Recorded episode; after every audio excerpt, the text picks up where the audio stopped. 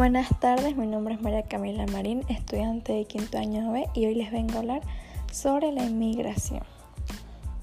La inmigración es un tema que se está viendo mucho en estos tiempos. La inmigración es la entrada en un país de personas procedentes de otros lugares. Un inmigrante es alguien que busca a través de la inmigración mejorar su nivel de vida e incluso su supervivencia, tanto a nivel individual como social. Puede incluir a las inmigraciones masivas producidas ante la consolación de un Estado, nación y también a los desplazamientos entre el mismo país, migración interna y éxodo rural. ¿Qué es la inmigración? La inmigración es, tipo es un tipo de movimiento migratorio que supone la llegada de un individuo o grupo de personas a un país, región o localidad distinto del originario para establecerse allí. La estancia puede ser permanente cuando implica la radicación en el país de, destino de manera definitiva o temporal cuando se trata de permanencia más breve. Los desplazamientos migratorios son tan antiguos como la humanidad, son un hecho natural y común que se puede observar en personas que parten en busca de una mejor calidad de vida, mayores oportunidades y un mejor futuro. La inmigración como tal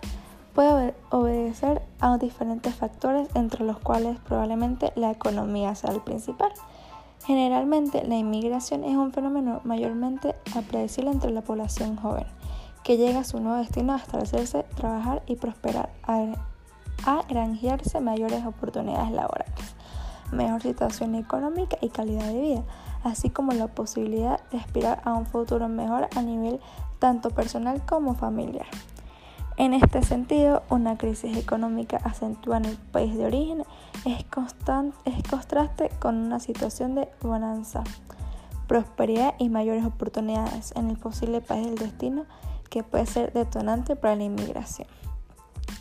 La situación política desde, que desde luego afecta a la sociedad en todos sus niveles suele también propiciar corrientes importantes de inmigración conocidas como diáspora países con, con regímenes políticos en tendencias totalitarias, autoritarias y represivas.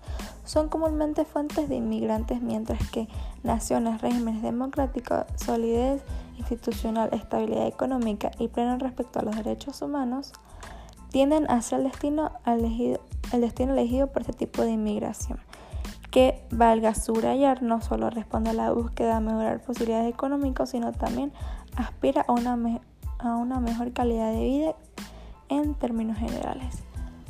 Muchas gracias por su atención prestada.